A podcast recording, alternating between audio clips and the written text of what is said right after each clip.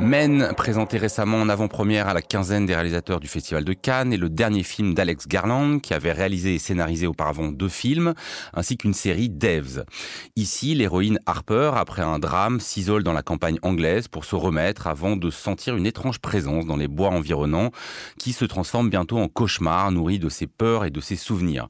Alors le film s'ouvre hein, sur le visage terrifié, hagard de, de l'héroïne, euh, et avant qu'on plonge dans le thriller, le film d'horreur.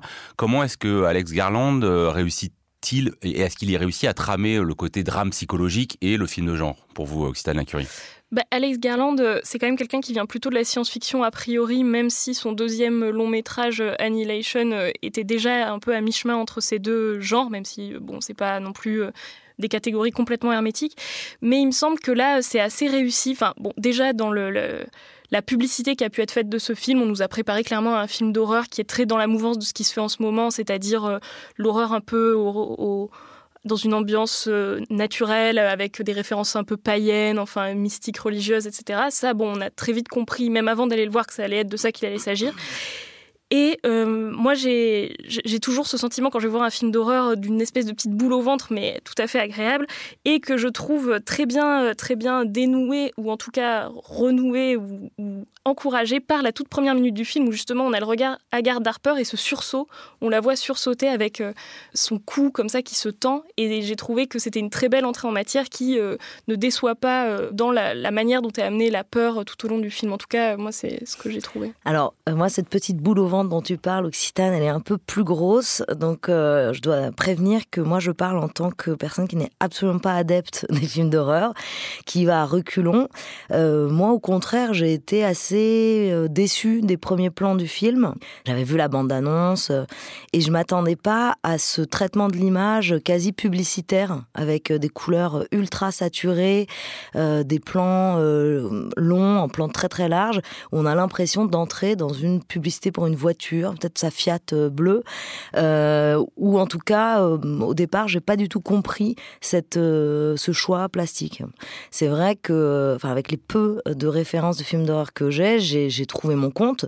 C'est effectivement, on a la femme seule dans une maison de campagne au milieu de la, campagne anglaise qui va subir un certain nombre d'attaques. C'est un cinéma de divertissement, hein, de, de grands spectacles, puisqu'on attend, on est prévenu à l'avance des mésaventures qui vont tomber sur le personnage. Mais ce que j'ai trouvé dérangeant, c'est que euh, le, niveau narratif, c'est-à-dire le fait que cette femme se retrouve là après la mort de, son conjoint, n'était pas à la hauteur de, du niveau métaphorique, euh, puisque le film est une allégorie de, euh, de la violence, des violences faites aux femmes, du patriarcat. on, va, venir à ça, mais pour rester là pour le moment encore, vous dites qu'effectivement, alors moi non plus, hein, je m'y connais pas trop en film d'horreur, mais en fait, on peut tout à fait entrer dans ce film si on si on n'a rien lu dessus et qu'on n'a pas vu la bande-annonce, on ne pas d'emblée que c'est un film d'horreur. Donc comment est-ce que vous trouvez, vous, que Alex Garland, Alice Leroy, réussit ou pas à manier des registres, il me semble, assez différents, à passer soit avec brio d'un genre à l'autre, soit de manière plus confuse? Bah, En tout cas, c'est la particularité du film que de euh, naviguer comme ça entre, euh, entre des, des, formats narratifs et des genres surtout. Parce qu'effectivement, ça commence comme une sorte de drame intime. Moi, j'étais un peu déçue qu'on me donne tous les ingrédients du drame dès le début. C'est-à-dire qu'au fond, en fait, pour moi, le film aurait pu commencer dans cette maison de campagne où cette femme serait arrivée sans qu'on sache pourquoi elle est là. Alors que cette scène, qui est presque burlesque, tellement la scène de son, mari qui se défenestre et euh, où on le voit tomber comme ça au ralenti, dans cette espèce de hum, lumière comme ça incandescente. En même temps, il pleut, donc on ne sait pas si c'est l'apocalypse ou si c'est sa perception des choses. Euh, pour moi, cette scène, elle était dispensable et, euh, et, surtout, en fait, elle nous prépare un petit peu au surgissement de tous les personnages étranges qui vont venir la harceler. Et à mon sens, euh, le film n'avait pas besoin de, Je le dis parce que c'est un film de scénariste et que ça peut paraître surprenant de la part d'un scénariste qu'il ait, ait besoin de poser comme ça autant de, de, présupposés euh, avant d'entrer dans le récit.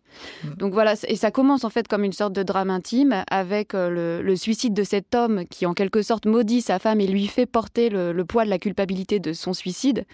Et ensuite, elle chemine dans le film euh, avec ça. Donc ça commence comme un drame intime. Ensuite, on bascule dans quelque chose qui est plus comme un thriller.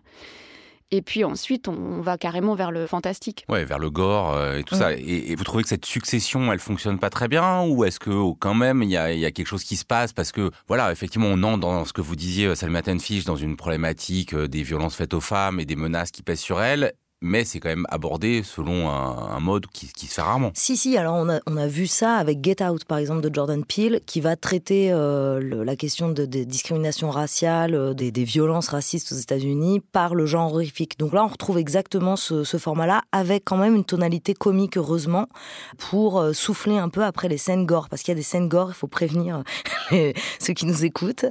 Ça, ça fonctionne assez bien, c'est-à-dire qu'en fait, tout le film, il est construit sur un parallèle entre ce drame intime donc euh, euh, de cette femme qui euh, est coupable, comme l'a dit Alice, de, la mort de son mari et la culpabilité ancestrale ou du moins biblique. Alors juste pour préciser, elle est coupable parce qu'en fait elle veut divorcer de lui, il la menace de se suicider et il met en application sa menace. Voilà, c'est ça. Et donc toute cette culpabilité, elle est immédiatement mise en parallèle avec la culpabilité de Ève, avec cette scène où le personnage vole une pomme dans le jardin de la maison où elle arrive et ensuite à partir de là se met en place tout un système de parallèles entre, euh, enfin, de jeux métaphoriques entre ce qui lui arrive au niveau donc euh, narratif du film d'horreur et une allégorie euh, des, violences faites aux femmes. Donc il y a par exemple le fait que cette femme, elle est sous emprise, c'est-à-dire qu'elle ne quitte pas le lieu où lui arrivent toutes ces horreurs, alors que pendant tout le film, j'avais envie d'hurler dans la salle, mais get out justement, sors de cette, sors de cette maison. Elle a une voiture, elle peut le faire, et à aucun moment elle quitte. Donc c'est bien sûr, on peut voir ça à un niveau allégorique de, de l'emprise de ces femmes qui subissent des violences conjugales et qui n'arrivent pas à quitter euh,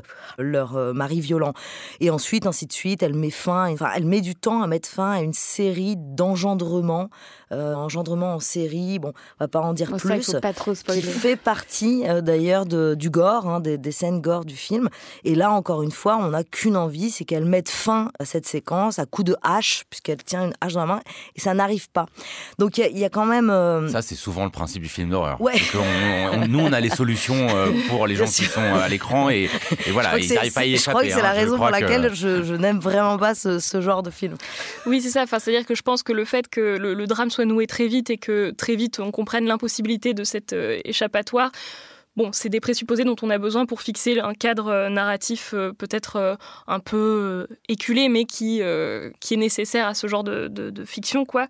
Et puis, je trouve que là, c'est assez bien mis en parallèle avec une figure un peu plus esthétique qui est celle de la myopie, puisque en tant que myope, je me suis sentie extrêmement en empathie avec, avec la façon de filmer ce personnage, c'est-à-dire qu'il il y a la caméra qui est sans cesse très près d'elle, avec une très faible profondeur de champ, elle ne voit jamais rien. C'est-à-dire que elle est euh, dans un tunnel, enfin celui qu'on a pu voir sur l'affiche par exemple, euh, et au bout du tunnel apparaît la silhouette. Ensuite, euh, dans le flou qui l'entoure, il y a une menace qui est là. Et en fait, c'est seulement en prenant en photo avec son iPhone le paysage que d'un coup, ça va révéler ce qui se passe hors de cette courte focale dans laquelle est disposé le paysage. Et c'est seulement avec l'outil du téléphone qu'elle va réussir à, à voir ce qui se passe autour d'elle. Pareil, quand elle quand un de ces harceleurs arrive dans le jardin de la maison où elle se trouve, il est là derrière la baie vitrée à rôder autour d'elle. Nous, on le voit sans arrêt, mais elle, elle est complètement myope là encore à ne pas voir autour d'elle. Et il me semble que cette, ce refus de voir ou cette incapacité à voir, peu importe, procède de cet enfermement qui a à voir fortement avec ce que tu disais, Salima, l'emprise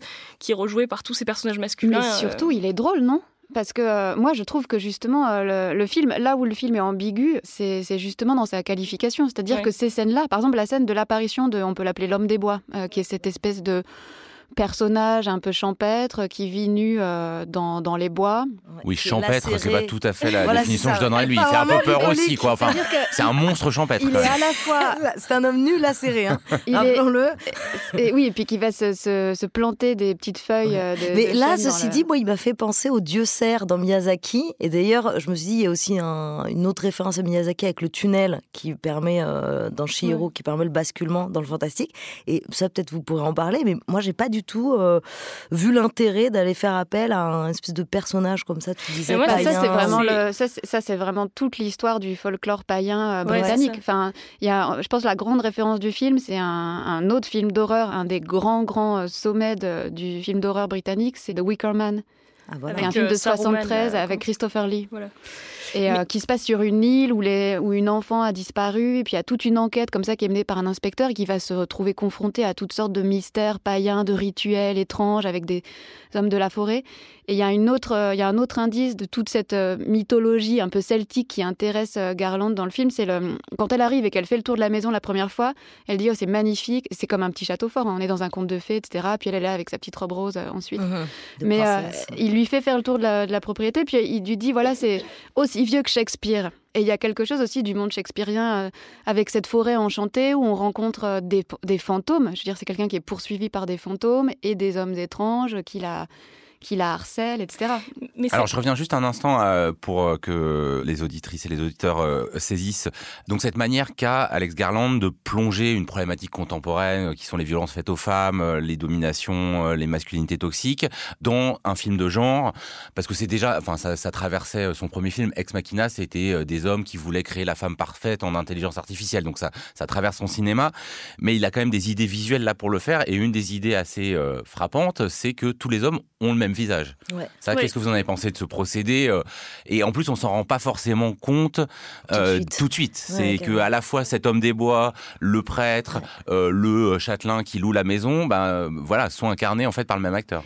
Ben, je pense que Alex Garland, euh, il est très intéressé euh, par la question de la, transformation. Enfin, c'était déjà dans Annihilation avec euh, l'hybridation des plantes, des animaux, des personnes et tout. Là, il a choisi le clonage en quelque sorte de ce personnage qui représente une menace, voilà, qui va se décliner en plusieurs instances du petit village, qui est là pour être un village effectivement de conte, comme tu disais Alice, où chacun a un rôle bien défini, le policier, le prêtre, etc. Et tous ces rôles convergent vers le maintien du personnage féminin dans quelque chose de alors que de loin, ils sont très inégalement menaçants très inégalement menaçants, mais en même temps euh, toujours étranges, toujours avec cette euh, petite euh, donnée d'étrangeté. Enfin, je pense notamment au personnage de l'enfant, qui est peut-être un des rares exemples de la bonne utilisation de la CGI pour modifier un.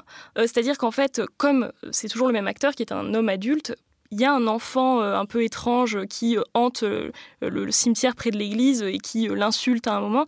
Et en fait, il a fallu transformer le visage de l'acteur en visage d'enfant. Et du coup, il y a un emploi de la CGI pour rajeunir ce visage d'acteur qui est assez grossier, mais qui en fait du coup dans cette étrangeté est complètement assumé quoi. C'est cette technique qui est utilisée dans Aline et qui fait tout aussi peur dans le film hein, sur Céline Dion. Voilà, c'est de l'infographie en fait. C'est ça.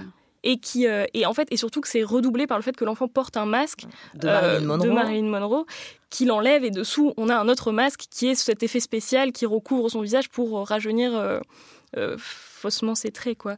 Et ça, je trouvais que cette déclinaison du visage était euh, était enfin bien menée quoi dans cette affaire-là. Salima Alice là-dessus sur ce procédé visuel quand même particulier. Euh. Mais sachant que dans un film d'horreur de toute façon dès que euh, il y a présence d'un enfant, ça fait peur, donc pas besoin de modifier son visage. Mais sur le, sur l'emploi du, du, même acteur, moi j'ai trouvé ça plutôt intéressant parce que c'est ce qui fait que le récit. Alors on a des indices. Hein. Elle arrive, on trouve ce, ce personnage là de Geoffrey, donc c'est Rory Killian qui l'interprète. Euh, il est un peu lourdeau, il mm. est euh, un peu étrange, euh, elle le prend pour un plouc. Ouais, c'est ça.